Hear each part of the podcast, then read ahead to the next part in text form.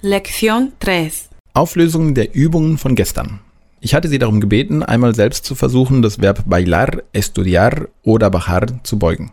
Bailar, ich tanze, bailo. Du tanzt, bailas. Er, sie, es tanzt, baila. Wir tanzen, bailamos. Ihr tanzt, bailáis.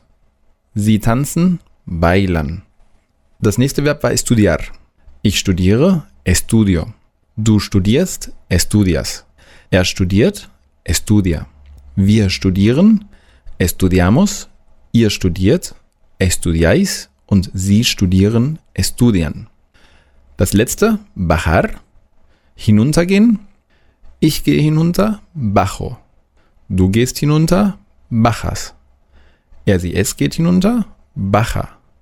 Wir gehen hinunter, bajamos. Ihr geht hinunter, bajáis.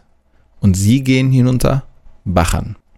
Nochmal zur Erinnerung, wenn Sie nun sagen möchten, Sie gehen hinunter in der Anrede, baja für eine Person und bajan für mehrere Personen.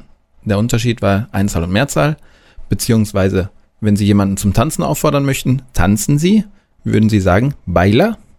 Die Verben auf er und ir. Wie ich schon gesagt hatte, gibt es im Spanischen drei verschiedene Verbkonjugationen. Wir hatten die erste Verbkonjugation auf AR, nämlich O, as, a, amos, eis, an. Auf AR. Sie können sich alle denken, wie nun die Verbkonjugationen auf ER aussehen. Wenn vorher immer das mit A geendet hat, so endet es nun mit E. Das heißt, O, S, E, Emus, Eis, N wären nun die Endungen für die Verben. Ein Beispiel, comer, como, comes, come, comemos, comeis, comen. ER Nochmal wäre O für ich, S für du, E für er, sie, es, Emos für wir, Eis für ihr und N für sie. Die letzte Verbkonjugation sind die Verben auf IR. Leider ist es jetzt nicht ganz so leicht, dass alles mit I endet. Hier ist es nun so, dass es eine Mischung ist aus I und E.